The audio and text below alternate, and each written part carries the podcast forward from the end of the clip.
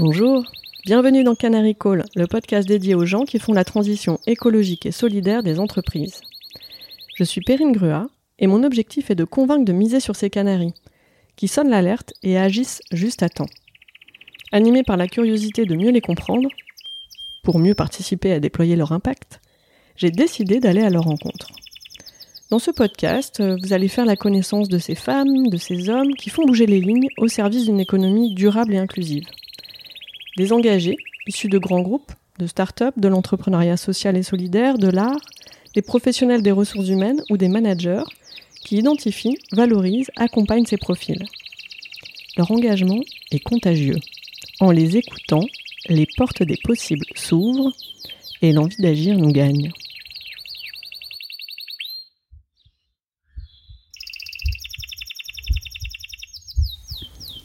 Alors pour cet épisode, je vous propose de voyager dans la peau d'une transformeuse. Celle de Maud Bain. Maud s'est déjà réinventée elle-même plusieurs fois. Elle a été inspectrice des finances, chef de gare au cabinet du Premier ministre. Actuellement, elle est membre du COMEX d'accord. Elle nous partage son vécu de manager, dirigeante, bénévole engagée, maman et citoyenne. Bon voyage.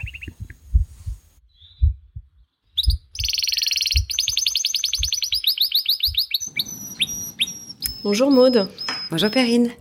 Sur ton profil LinkedIn, tu nous accueilles avec cette phrase euh, Impose ta chance, serre ton bonheur et va vers ton risque. À te regarder, ils s'habitueront. C'est c'est un mantra, c'est un message pour toi, c'est un message pour les autres. Est-ce que tu peux nous expliquer un petit peu ce, l'origine de cette phrase, le choix de cette phrase Alors c'est à la fois un clin d'œil par rapport à mon parcours et euh, et c'est devenu un peu une philosophie de vie. C'est un clin d'œil parce que lorsque j'ai passé Sciences Po, euh, c'est la phrase que j'ai eue en épreuve de culture générale.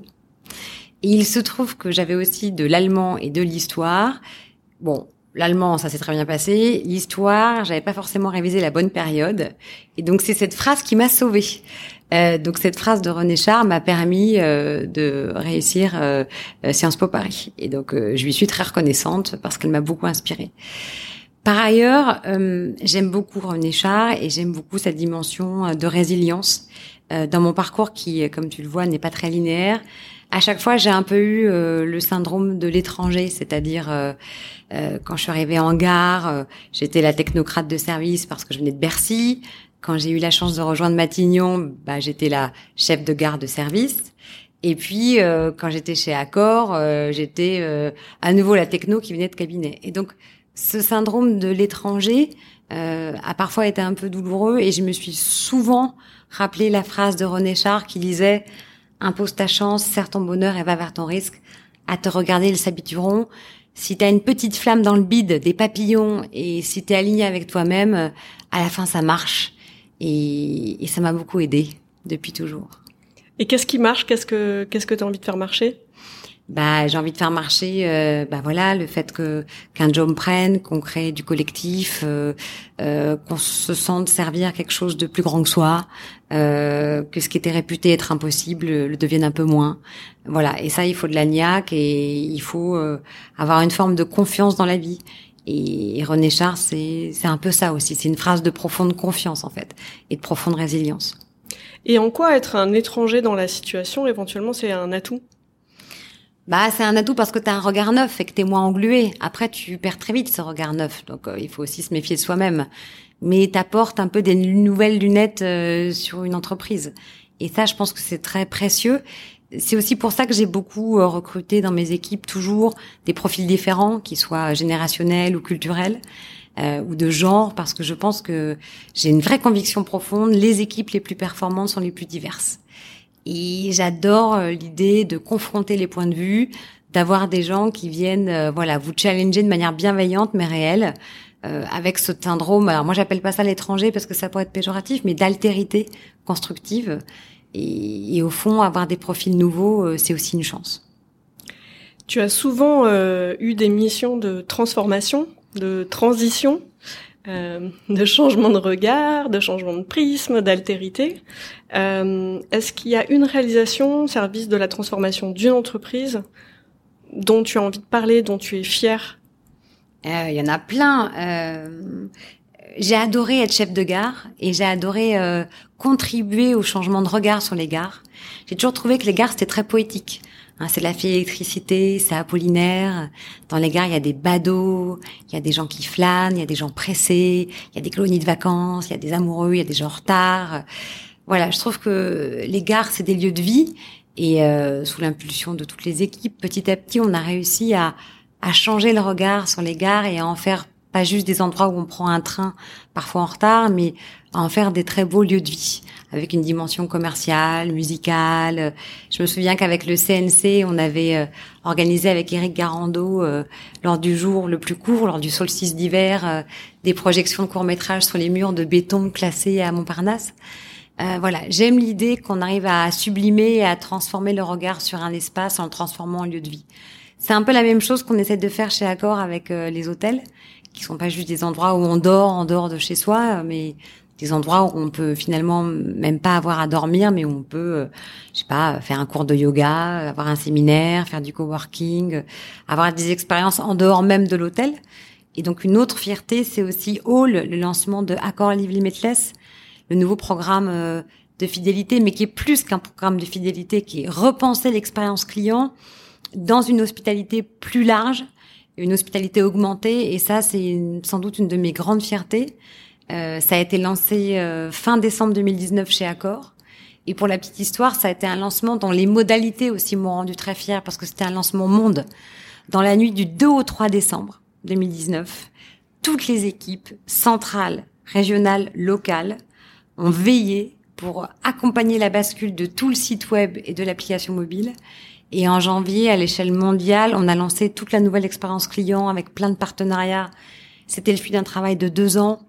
Et là aussi, l'idée, c'était changer le regard sur euh, sur les hôtels qui sont comme des gares, des lieux de vie. Et donc, euh, ce dont je suis la plus fière, c'est qu'on arrive à changer le regard et à transformer euh, l'existant en révélant plein de potentiel.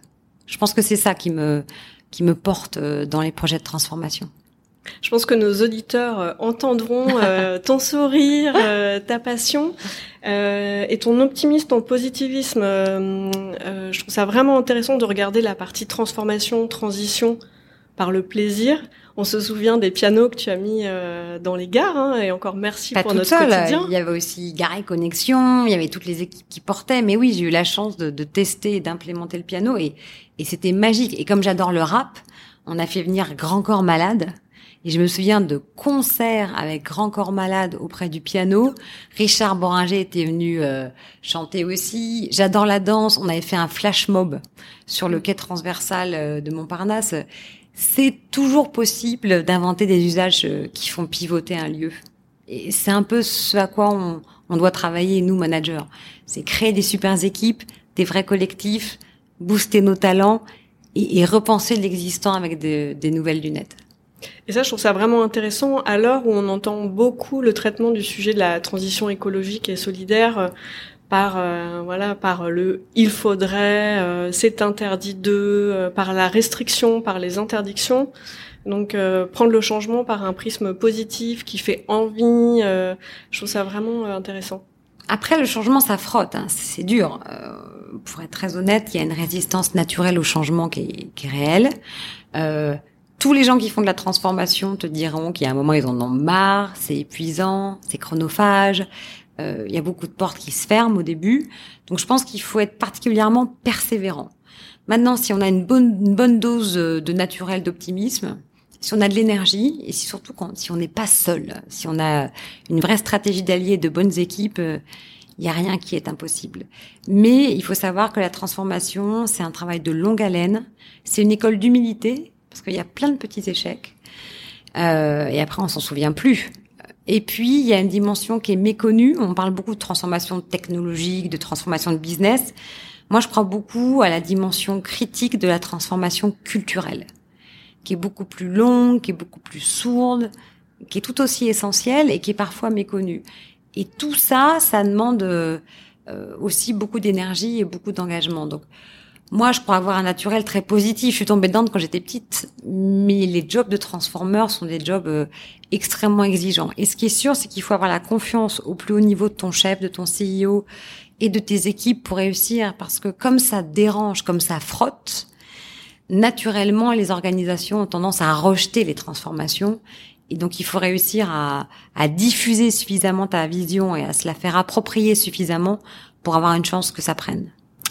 Alors Maude, question, euh, j'espère euh, pas qui frotte, mais euh, j'aimerais savoir qu'est-ce qui fait que toi tu es la bonne personne pour faire ça? Oula, bah déjà c'est pas à moi de répondre. je crois qu'il y a une chose que je sais faire et que j'aime faire, et je pense qu'on fait bien que ce qu'on aime, c'est créer des collectifs. ma vraie passion, c'est recruter des talents, mais surtout au-delà du talent individuel, tu peux avoir plein de gens individuellement très bons, mais la vraie responsabilité d'un manager, pour moi, c'est de créer une communauté de talents qui marche bien ensemble. Euh, tu peux additionner autant d'individualités brillantes que tu veux, si elles ne fonctionnent pas ensemble, ce sera délétère. Euh, je crois que je peux être potentiellement la bonne personne parce que j'aime m'entourer de gens brillants, euh, qui ont une vraie éthique et des valeurs communes et qui savent, euh, voilà, créer des dynamiques collectives où, où là, tu as l'impression que plus rien ne peut nous résister. Je, enfin, je ne connais pas un seul problème qui paraisse insurmontable, qui ne puisse pas être résolu avec un collectif intelligent. Et inversement, le plus petit souci peut devenir ingérable si tu as trop de dissensions, trop de cloisonnements, trop de silos, trop de guéguerres. Et donc euh, voilà, une de mes forces, c'est l'énergie et la capacité à créer des collectifs solidaires euh, et de talent hire smarter, tu sais comme ils disent en anglais. Euh, entourez-vous de gens plus mm. brillants que vous. Moi, euh, j'aime pas du tout l'idée de faire valoir. Souvent, quand je regarde mes équipes, je me dis, oh là, là, elles sont incroyables. Si je suis entourée de gens aussi bons que ça, c'est que je dois pas être si mal. Dix ans de recrutement dans un groupe américain, j'entends le. Bah tu vois, hire smarter, ça me parle. Mais comment est-ce que tu as appris euh, à animer cette dynamique euh, collective, à, t'appuyer sur ces sur ces collectifs. Tu parlais de Sciences Po, tu parlais de ton parcours. Euh, oui. Euh, Alors déjà le, le management c'est c'est vraiment une école de la vie. Je crois que ma première vraie expérience de management c'était la gare. Hein, j'ai commencé directrice adjointe à la gare Montparnasse six mois et puis après pendant trois ans j'ai dirigé la gare Montparnasse. Et ça, en termes de management, de dialogue social, de relations avec les syndicats, de pilotage de PNL. Alors, c'est un PNL public, mais c'est un vrai PNL, une gare. C'est SimCity. C'est, euh, t'as tes, mm-hmm. tes, équipes, faire partir les trains à l'heure, t'as des indicateurs de performance, de régularité, de sécurité, de business, parce que t'es aussi patronne des ventes, des guichets. Enfin, c'est extraordinaire. J'avais 30 ans euh, d'être à la tête euh, de, de cette petite entité. Euh, et puis en fait le management euh, petite petite. euh, ouais mais en fait ce qui est merveilleux c'est que c'est vraiment ton entité à toi. Et donc tu peux en effet euh, organiser des concerts autour du piano tu peux organiser le flash mob tu peux faire un Paris-Brest avec Top Chef à bord du train entre Paris et Brest. Enfin voilà tu as la liberté au contact du terrain de manière très opérationnelle et ça c'est extraordinaire. Et après le management, enfin c'est formidable qu'il y ait des écoles de management, on enseigne le management, moi-même j'enseigne le management, mais sincèrement le management ça s'apprend. C'est une école d'humilité, c'est pas à pas sur le terrain. Et, et on se trompe. Moi j'espère être meilleure manageuse aujourd'hui qu'il y a 15 ans. Et je pense que je serai meilleure manageuse dans 5 ou 10 ans. Et c'est normal, on apprend de ses erreurs, il y a des formations, j'ai voilà, il y a plein de choses que j'ai apprises avec le temps et, d'abord pratiquer, pratiquer, pratiquer. Il y a que comme ça qu'on devient, euh, voilà, un bon manager, il me semble. Et comment tu continues euh, à apprendre sur ce terrain-là en, en pratiquant ou est-ce que tu vas chercher d'autres euh, ressources? Alors déjà, j'essaye de, de, beaucoup lire, de beaucoup regarder à droite, à gauche, y compris à l'international, les évolutions sur les pratiques managériales. J'ai eu beaucoup de formations qui m'ont marqué. Euh, alors après, chacun en fonction de sa sensibilité aime les outils, mais euh, moi j'aime beaucoup l'outil du ProcessCom, euh, qui est un outil qui est très intéressant parce que ça permet de comprendre qui on est soi-même, mais comment aussi on interagit avec les autres. Après, il y a plein d'autres outils, mais moi, je sais que dans mes séminaires d'animation, euh, voilà, c'est un outil que j'ai souvent utilisé. Ça permet de mieux se connaître en état normal et sous stress, et de mieux décrypter les réactions des autres en état normal et sous stress. Et donc c'est un grand outil de tolérance mutuelle et de compréhension des dynamiques de groupe. Et ça, en termes de management, euh, voilà, c'est absolument clé. Et puis après, euh, je pense que on ne, on ne, se décrète pas manager. Hein. Un titre et une nomination, euh, ça suffit pas. Surtout qu'en France, tout le monde est directeur. Hein. Euh, en revanche, on devient manager. donc oui, plein de situations m'ont aidé à devenir manageuse, notamment des situations de gestion de crise en gare, de gestion de crise comme j'étais directrice des trains, c'est-à-dire en charge des 10 000 contrôleurs des 3000 agents d'escale, et puis des situations de crise aussi à Matignon. Euh, voilà, on, on, on, apprend à changer de posture. Euh, euh voilà, c'est un apprentissage permanent le management, et je pense que ça doit être enseigné et présenté comme ça. Et puis on apprend de ses équipes. Euh, J'espère apporter à mes équipes, mais mes équipes m'apportent aussi. Euh, je crois beaucoup au côté euh, feedback, retour. Et euh, il y a suffisamment de confiance dans mes équipes aujourd'hui, dans mon codir, pour qu'elles me fassent au fil des feedbacks. Alors c'est pas toujours super agréable, mais je crois qu'il faut savoir prendre, euh, surtout si c'est pour s'améliorer. Tu es également euh, investi dans différentes associations, Prométhée euh, Éducation, Les Déterminés, Web Cup Café. C'est une vie à part? Oui. Euh, quand j'ai rejoint Accor, euh, j'ai dit à Sébastien Bazin que j'avais besoin de garder euh, cette dimension-là que j'ai toujours eue. En fait, j'ai eu la chance, quand j'ai commencé ma vie professionnelle, euh, de commencer en même temps du coaching bénévole. Pourquoi? Parce que moi, quand j'ai passé mes différents concours, euh, je crois que j'aurais aimé avoir comme ça un mentor, un coach pour m'aider à naviguer sur les codes à l'écrit et à l'oral. Et parfois, je me suis pris à plusieurs reprises parce que j'avais pas forcément les codes pour passer les concours à l'écrit ou à l'oral. Et comme je suis très têtue, je me suis promis, si je réussissais ces concours, euh, d'enseigner de manière bénévole les codes à toute personne qui en aurait besoin.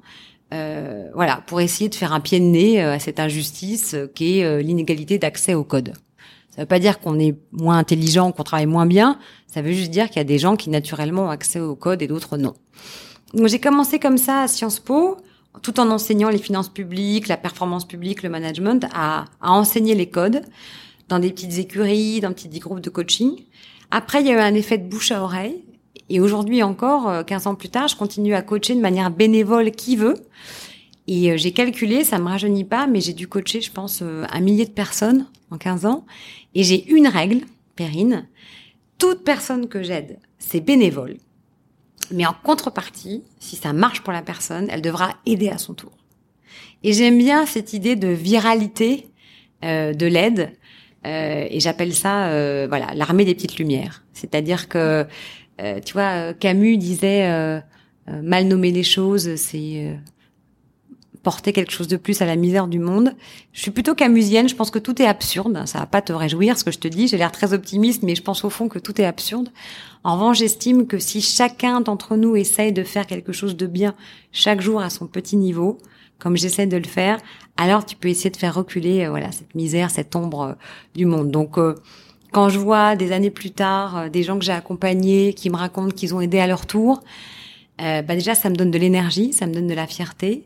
Et, et j'ai aussi prolongé ça dans différentes associations. Donc, Wake Up Café, c'est euh, une association euh, qui est euh, dans la fondation Accord Solidarité, qui consiste à accompagner des prisonniers en essayant de réduire leur peine et en essayant de leur trouver des débouchés. Donc, j'ai accompagné plusieurs prisonniers en leur faisant découvrir les métiers de l'hôtellerie. Et on a eu comme ça quelques jolies histoires et, des gens qui avaient vraiment envie de s'en sortir. Les Déterminés de Moussa Camara, c'est une association que j'adore. J'ai eu la chance d'être marraine d'une des promotions. C'est vraiment l'idée d'accompagner euh, des jeunes talents euh, dans l'entrepreneuriat. Donc moi, j'ai particulièrement coaché des déterminés ES, des femmes qui se lançaient dans l'entrepreneuriat en les euh, boostant sur tout ce qui était pitch entrepreneurial. Et j'ai fait des rencontres extraordinaires. Et Moussa Camara tu devrais l'interviewer. C'est quelqu'un de d'extraordinaire de, générosité de enfin voilà il est formidable. D'engagement. Euh, et puis Prométhée Éducation, euh, j'ai eu la chance de devenir vice-présidente depuis quelque temps. C'est une association en faveur euh, de l'accompagnement des jeunes lycéens de banlieue, pour là aussi leur parler bah, du champ des possibles, des débouchés professionnels qu'ils connaissent pas forcément, des codes, euh, pour essayer d'être un guide euh, et de leur dire que rien n'est impossible pour eux non plus. Donc j'avais organisé l'année dernière, avant le Covid, euh, des ateliers pour leur présenter les métiers du digital au siège d'accord. et, les, et, les, étudiants avaient été, enfin les jeunes lycéens avaient été bluffants. Donc j'ai besoin de garder cette dimension de don pour sans doute garder du sens. Et souvent les gens me demandent mais comment tu fais? Ça te prend pas trop de temps? C'est pas ça en fait la question. C'est si j'avais pas ça, euh, je pense que j'aurais moins d'énergie. Et en fait, ça me, euh, c'est presque égoïste. Donner, ça me permet d'avoir de l'énergie pour continuer tout le reste, y compris la transformation, euh, voilà, qui parfois est, assez épuisante et exigeante. Donc Maude, tu as d'un côté ta vie euh, de bénévole euh, dans au moins trois associations dont on vient de parler. De l'autre côté, tu as ton activité entre guillemets professionnelle euh, de transformation chez chez Accor. Comment est-ce que tu fais le lien entre les deux? Bah déjà, j'ai la chance de pouvoir faire le lien assez naturellement parce que mes engagements à travers des belles associations comme Wake Up Café ou Groupe SOS avec qui on a pu travailler aussi chez Accor sont au bord de d'Accor Solidarity, la fondation Accor. Et je suis membre du board d'Accor Solidarity de la fondation. Donc d'emblée, quand j'ai dit à Sébastien que c'était une dimension importante pour moi, non seulement il l'a accepté, il l'a respecté, mais en plus il m'a proposé de rejoindre la fondation Accord Solidarity. Et puis euh, j'ai eu une autre chance, c'est de pouvoir euh, créer un réseau interne euh, qui s'appelle le Rise, qui en fait s'est appuyé sur un très beau réseau qui existait déjà, qui s'appelait le WAG, Women at Accord Generation, qui avait été fondée par Sophie Stabile il y a plus de cinq ans, qui était vraiment euh, tournée autour de la cause de la parité homme-femme. Et quand Sébastien m'a demandé de reprendre le WAG, euh, au bout d'un an, on l'a transformé en réseau qui gardait ce, voilà, cette défense de la notion de la valeur de parité, mais qui a élargi la cause autour de la notion de diversité. La diversité dans toutes ses dimensions comme profond levier de performance collective. Donc, pour être très clair, nous sommes convaincus chez Accor, qui est une entreprise internationale présente dans 110 pays avec 5000 hôtels, euh, que la diversité est un facteur euh, voilà, de performance et d'intelligence collective à porter et à incarner. Et pour moi, c'est une diversité qui est euh, de genre, homme-femme. Et d'ailleurs, le RISE aujourd'hui, c'est presque 30 000 membres dans le monde. Et je parle que du réseau interne Accor, hein, avec 50% d'hommes et de femmes. Et c'est très important pour moi qu'il y ait autant d'hommes que de femmes parce qu'on a besoin des hommes euh, pour porter la cause de la parité. C'est nos meilleurs ambassadeurs. Une diversité générationnelle. Euh, moi, j'ai toujours eu à cœur d'avoir dans mes équipes des gens qui savent d'où on vient. Euh, donc, je valorise beaucoup l'expertise des seniors. Et d'ailleurs, pour transformer, on peut pas être dans l'amnésie. Il faut savoir d'où on vient. Donc, tout ce qui est histoire d'une entreprise, culture d'une entreprise, ce qu'on appelle le legacy en technologie, c'est quelque chose qui est à valoriser. Donc, cette diversité, elle doit aussi être générationnelle, avec des profils seniors et des profils juniors qui étaient souvent mes chefs de cabinet qui viennent me titiller quand j'ai une bonne idée en me disant euh, avec beaucoup de franchise que c'est ringard, euh, que c'est pas du tout ce que les jeunes générations attendent, etc. Et puis enfin une génération, une diversité pardon culturelle. Euh, on n'aborde pas les choses de la même manière en termes de résolution de problèmes ou de challenge. Euh, voilà, quand on a un background culturel différent et moi, aujourd'hui, j'ai la chance d'avoir constitué un comité de direction avec 50% euh, d'hommes et de femmes, des seniors et des juniors. Mon codir va de 24 ans à 58 ans. Euh, et puis euh, des Français, euh, des Italiens, des Canadiens, euh, des gens qui ont des origines allemandes, japonaises. Voilà. Et ça, ça fait un mélange d'une richesse inégalée. Et je suis convaincue que il faut porter ça en tant que leadership. Et donc le RISE, qui a pris la suite du WAG, c'est 30 000 membres dans le monde, un réseau euh, partagé avec Accor Invest, hein, le, la structure qui est née lorsqu'on a vendu nos murs, euh, et dont la vocation est de promouvoir la diversité dans toutes ses formes. On a un engagement euh, de pourcentage de femmes directrices d'hôtels. C'est un engagement qu'on avait pris dans le cadre du programme des Nations Unies I4CHI. Et on a atteint la cible de 35%. Donc on est très heureux, on va aller plus loin. Euh, moi, je veux porter aussi l'ambition de plus de femmes dans tous les comités de direction à tous les niveaux. Sébastien est très engagé là-dessus au niveau du COMEX, mais ça doit concerner tous les échelons de direction du groupe. On est aussi dans tout ce qui est lutte contre les discriminations, les violences quotidiennes, euh, toute forme euh, voilà de lutte contre le harcèlement. Euh, on a des engagements très différents en fonction des régions dans lesquelles on est engagé. Euh, En Turquie, par exemple, on est très engagé dans tout ce qui est lutte contre les violences aux femmes. Au Brésil, on va financer des formations en termes de sécurité avec des cours de Krav Maga. Euh, en Asie, on va soutenir euh, euh, voilà une université pour tout ce qui est restauration pour aider les femmes et aussi les hommes à accéder à l'éducation en trouvant des métiers dans la restauration. Voilà, le RISE, c'est vraiment lutter pour la diversité et contre toute forme de discrimination et de violence et en fait tirer le meilleur de la richesse interculturelle qui est la nôtre. Notre échange me fait penser à euh, la rencontre que j'ai faite lors de, des universités de l'économie de demain avec Jean Moreau, le coprésident euh, du mouvement des entrepreneurs sociaux, qui disait que finalement aujourd'hui c'était clé euh, de pouvoir rapatrier les, ces enjeux de diversité, de RSE au, au, cœur des, des activités opérationnelles, au cœur du, du business model, au cœur du business. Comment est-ce que toi tu vois les choses? Bah écoute, de la même manière que pendant très longtemps, on a pensé que les systèmes d'information, c'était un équipementier technique qui n'avait rien à voir avec le business, alors que pour moi, les systèmes d'information, la data, la technologie, c'est un des leviers premiers du business. Hein. Ils sont là pour nous accompagner et faire du business. Je pense que la RSE, la responsabilité sociétale des entreprises, et on l'a bien vu, Perrine, avec le Covid, va de plus en plus s'inscrire dans l'ADN des entreprises par nécessité. Euh, déjà parce que je pense que les gens vont de plus en plus valoriser la raison d'être d'un groupe, que ce soit du côté des clients ou des talents qui vont rejoindre un groupe. Euh, je fais le pari, peut-être de manière naïve, mais j'y crois dur comme fer, que nos clients nous choisiront chez Accor aussi parce que dans la gestion de la crise, dans la protection des données, dans les valeurs qu'on revendique et qu'on incarne au quotidien, on incarne une posture, euh, des valeurs, euh, voilà, une histoire dans laquelle ils se retrouvent. Et par ailleurs, pour attirer des talents, et l'enjeu de marque employeur est, essentiel, comme je le disais, moi en tant que manager, euh, ma, mon utilité première, c'est de créer des collectifs de talents qui nous aident à faire ce qu'on pensait impossible. Je crois aussi que la RSE, l'engagement, la raison d'être, va être un critère fondamental. D'ailleurs, de plus en plus, quand je fais des entretiens d'embauche, quand je chasse des talents, les gens me disent racontez-moi qui vous êtes, racontez-moi qui est accord, racontez-moi le projet. Derrière la vision, il n'y a pas juste un objectif de déploiement financier, de conquête. Et c'est bien pour ça que j'ai rejoint Sébastien. Il y a un enjeu de sens, il y a un enjeu d'engagement. Nous, on croit dans une hospitalité engagée, dans une hospitalité solidaire. C'est pour ça qu'on a ouvert nos hôtels au personnel soignant pendant le Covid.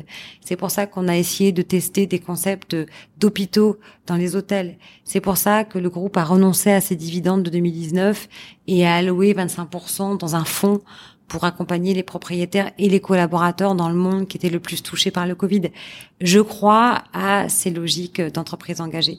Et puis honnêtement, vu le temps qu'on passe au travail, autant être fier de l'entreprise qu'on sert. Et je crois aussi que la RSE va constamment s'enrichir. C'est pas juste l'idée de supprimer les bouteilles en plastique et les pailles dans l'entreprise. Hein. Euh, c'est pas juste du développement durable. C'est une posture. C'est l'idée qu'on est juste locataire de ce monde et pas propriétaire et que on va juste travailler à bien le transmettre aux générations futures, comme disait Saint-Exupéry. Et donc, ça va être une RSE dans toutes ses dimensions sociétales, éducationnelles, formation, environnementale, give back, le devoir de rendre. On a chez Accor une académie euh, et je crois beaucoup à l'idée de formation tout au long de la vie, de promotion, d'égalité des chances. Je pense que les métiers de RSE ont à l'avenir un potentiel immense et ça ne me surprendrait pas qu'ils occupent de plus en plus des rôles au niveau du COMEX parce qu'au fond, ils vont de plus en plus devenir la signature des entreprises et leur marque employeur. Ah, tu es en train de me dire qu'il va y avoir de plus en plus de place pour, euh, pour les Canaries il y aura de plus en plus de place pour les Canaries et je pense que les entreprises qui sauront se canariser suffisamment vite et tôt euh, seront celles qui réussiront. Euh, pour moi, c'est le darwinisme de demain, ça. C'est la canarisation. Tu sais que dans les vignes, il y a l'équivalent des canaries. Euh, souvent, au pied des cépages, on plante un rosier. Et comme le rosier est une plante fragile, c'est cette plante qui détecte en premier si les cépages vont être malades. Eh bien, je crois que euh, voilà, ces rôles de RSE qui sont pas tant des lanceurs d'alerte que des que, que, des personnes qui vont incarner auprès des CEO à très haut niveau une ambition de sens et d'engagement vont être absolument fondamentaux pour la santé d'ensemble du groupe. On parle euh, en tout cas de, de fragilité euh, pour la rose qui, qui sera touchée la première par euh, la maladie. Le, le canari, s'il, là, il est au-delà d'être lanceur d'alerte, il est très sensible à la qualité de l'air et c'est ce qui fait qu'il réagit assez tôt. comment, d'après toi, faut-il faire pour prendre soin de ces rosiers, de ces canaris dans l'entreprise? Déjà, je pense qu'il faut les, faut les placer à un rôle assez haut pour qu'ils puissent avoir des vrais moyens d'action. Euh, ces canaris, comme ces transformeurs ou ces roses, euh, voilà, euh, ils ont forcément des rôles compliqués parce que c'est des rôles différenciants. Euh, c'est des, euh, voilà, c'est des marginaux. Ils arrivent avec une fonction nouvelle et donc il convient de pas les laisser seuls. et d'ailleurs, on voit bien, par exemple, si je prends le cas du job de CDO, de Chief Digital Officer, alors moi j'ai plutôt un rôle de chief commercial officer parce que j'ai aussi les ventes, la distribution, l'expérience client. Mais en tout état de cause, c'est un métier de transformation technologique et culturelle. C'est des jobs qui dérangent. Et pour que ça prenne, pour que ça marche, et le lancement de Hall aura été un de mes plus beaux aboutissements au bout de trois ans et une plus grande fierté, bah, il faut avoir des moyens et la confiance de ton chef à plus haut niveau. Sinon, ça ne prend pas. Euh, la machine est trop naturellement résistante au changement pour pouvoir te laisser opérer. Ensuite, je crois qu'il faut des vrais moyens. On peut pas avoir juste des canaris agitateurs de conscience, euh, mais qui n'ont pas les moyens d'agir. Si ton canari, tu lui coupes le sifflet, c'est pas la peine qu'il s'agite dans sa cage, euh, ça marchera pas. euh, donc de la même manière, il faut que ces métiers de transformation aient vraiment une force de frappe en termes de budget, de people. Souvent, je vois des métiers de transformeurs, euh, voilà, qui ont une, deux personnes euh, sous eux, mais qui finalement ont peu euh, de moyens propres et qui doivent au fond en permanence euh, composer avec des rôles d'influence. Et ça, ça ne suffit pas. Euh, et puis ensuite, je crois qu'il doit y avoir une vraie solidarité du groupe, à reconnaître leur utilité et à se dire que le succès de ces fonctions dépend du succès de tout le monde. Et donc, c'est le rôle des autres aussi de porter le succès de ces fonctions un peu clés, un peu sacrificielles quand même parfois, mais qui en fait travaille, qui œuvre pour l'intérêt du groupe dans son ensemble. Donc il devrait presque être euh, incentivé euh, au succès du Canari de manière collective. Un COMEX devrait être euh, le gardien jaloux collectivement de la bonne santé du petit Canari. Et à titre personnel, parce que voilà, toi t'es T'as un canari qui a fait de la route. Je suis un vieux canari en fait. Quel conseil est-ce que tu donnerais euh, aux nouveaux petits canaris euh, qui disent allez moi j'ai envie de prendre mon bâton de, de pèlerin, euh, j'ai envie de bouger les lignes là où je suis. Quel conseil tu, tu donnerais pour tenir sur la durée? Parce que comme euh, comme tu le disais, il faut quand même beaucoup de courage, il faut beaucoup d'énergie. Euh, Déjà, je pense qu'il faut savoir se dire d'emblée que ce sera pas facile, mais que c'est pas grave parce que rien n'est vraiment facile. Ensuite, il faut vraiment se conditionner en se disant que c'est un marathon et pas un sprint. Et donc, comme tous les marathoniens, il faut avoir une hygiène de vie assez euh, impeccable et donc une forme de discipline.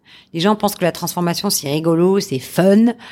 Euh, c'est exigeant, c'est une ascèse. Donc, il faut que le corps suive. Donc, il faut dormir, manger, s'octroyer des vraies respirations pour pas être trop la tête dans le guidon. Après, je pense que si on peut, il faut avoir le luxe d'avoir un vrai équilibre personnel, savoir ce qui nous ressource.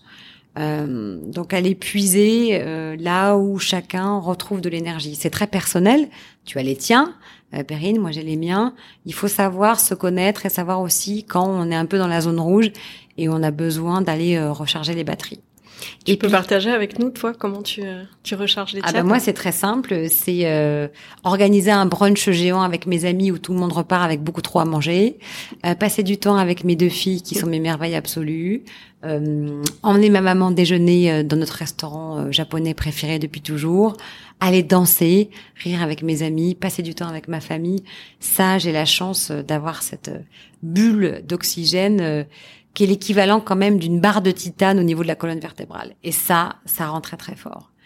Et après, le conseil que je donnerais aux Canaries à venir, je parle un peu comme un vétéran, hein, c'est Jurassic Park, euh, c'est euh, savoir aussi identifier une vraie cartographie des alliés, parce qu'on ne fait jamais rien seul, et très vite bâtir un collectif.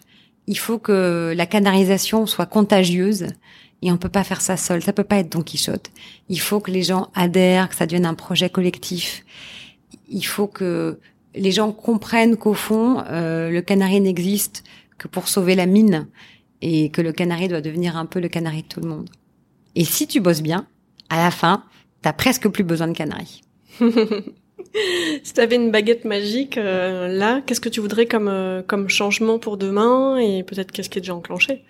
Pour accord ou de manière générale Les deux. Alors, je voudrais pour une baguette magique un vaccin contre le Covid. et si c'est possible, demain. Parce que Dieu sait si je dis à mes équipes que le management, c'est apprendre à gérer euh, une incertitude et une complexité croissante. Mais pour autant, euh, la période qu'on vit euh, est très compliquée parce qu'elle nous ancre euh, dans une incertitude qui est difficile à gérer. On a du mal à prévoir quoi que ce soit. Les perspectives de reprise sont extrêmement compromises. Et ça, ça peut créer dans la durée une forme de morosité avec des restructurations qui sont inévitables. Donc si j'avais une baguette magique, je lancerais le vaccin demain ou ce soir. euh, et après, pour accord, euh, en termes de baguette magique, bah, comme tu le sais, on a un secteur qui est extrêmement touché par la crise, sans doute euh, le plus touché avec l'aérien. Je nous souhaite de savoir euh, faire front ensemble, d'être courageux et résilient. Et je nous souhaite d'en sortir, ça rejoint un peu le point précédent, vite, parce que cette boîte est extraordinaire, elle a plein de talents. On était dans une dynamique de lancer extraordinaire. La vision de Sébastien, voilà, reste euh, très belle. Mais voilà, on a su exprimer notre ADN de solidarité, d'attention aux autres, d'hospitalité au sens propre du terme, en ouvrant nos hôtels à tous ceux qui en avaient besoin. On les a aussi ouverts, pas seulement au personnel soignant, mais aussi aux femmes battues, voilà, aux personnalités, enfin à toutes les personnes qui étaient sans abri euh, en France avec le gouvernement. Mais il y a un moment où on a besoin de retourner à notre euh, business original. On, a besoin de revenir à notre raison d'être. On a besoin de remettre les gens au travail. On a besoin de sortir du chômage partiel. Donc, euh, on va tenir parce qu'on est résilient. On va surmonter cette crise parce que l'entreprise en a eu d'autres.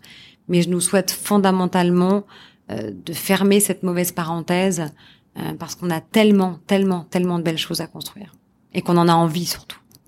Quel est ton canary call du moment? Alors, mon canary call, euh, il est très clair. Toutes les périodes de crise sont des périodes où les gens ont tendance à se replier sur eux-mêmes. C'est une réaction naturelle et d'ailleurs on est tous plus ou moins encore en télétravail. On a tendance à se refermer sur nos cercles connus. Mélanger ça avec de la récession économique, des perspectives de restructuration, euh, une moindre facilité à dialoguer parce que les gens sont sous stress, ou sous pression économique, ça fait un mauvais mélange. Et donc moi, mon canary call, c'est attention collectivement. Veillons à continuer à bâtir des passerelles. Veillons à continuer à maintenir un dialogue. Veillons à continuer à rester ouverts euh, pour au-delà de nos intérêts personnels ou dans nos entreprises, hein, maintenir un équilibre démocratique. Je me méfie toujours de ces énormes périodes de crise économique où on voit du moins 11% en chute du PIB parce que je trouve que ça tisse un mauvais terreau euh, en termes euh, voilà de, de, de, rupture, de fracture sociale. Là, je pense plutôt en termes de pacte de société, de pacte de société, de, de modèle sociétal. mon canary call, c'est attention. Individuellement, le Covid nous touche tous, mais il faut absolument qu'on préserve notre équilibre de société, qu'on préserve notre manière de vivre démocratique, ne sous-estimons pas l'impact de la violence du choc et veillons individuellement chaque jour à guetter les petits signaux faibles qui pourraient nous faire déraper vers quelque chose que personne ne veut. Donc mon canary call, c'est euh, faites attention, essayez d'incarner chaque jour une posture qui nous permet de préparer demain et de pas nous faire tomber dans quelque chose qui renierait nos valeurs et notre modèle de société. On ne parle pas juste de récession économique. Je parle beaucoup plus d'équilibre géopolitique et de capacité à vivre ensemble. Et toutes ces périodes de, de crise et de récession sont dangereuses à cet égard. Donc une forme de civisme et de vigilance citoyenne. C'est ça, mon canary call. Après, je ne sais pas ce que c'est que le chant du canari. Et comme je chante très mal, je vais vous dispenser, en fait. On peut pas rater. Tu auras l'occasion euh, de, de l'écouter en introduction et en conclusion de, de, du podcast. Et pour conclure, quelle musique, quel titre t'aurais envie d'écouter là maintenant tout de suite? Là maintenant tout de suite, Perrine, je te mettrai Can't Stop the Feeling de Justin Timberlake parce que c'est une musique qui a toujours eu le don de vraiment m'énergiser. Et je lançais souvent cette chanson au début des amphithéâtres euh, que j'organisais avec mes équipes chez Accor. Et voilà, la musique, c'est euh, voilà, c'est la langue des dieux. Euh, ça reconnecte les gens, ça redonne de l'énergie. Euh, et ce serait euh, de bon ton, voilà, de lancer cette musique maintenant. Merci beaucoup Maud pour ta détermination. Je suis sûre qu'elle sera très contagieuse auprès de nos auditeurs. Moi, je l'espère aussi. Merci Perrine, continue à chasser les petits canaris. Il faut qu'on soit plein de canaris pour être entendu. Chasser mais en liberté. Hein. En liberté, bien sûr.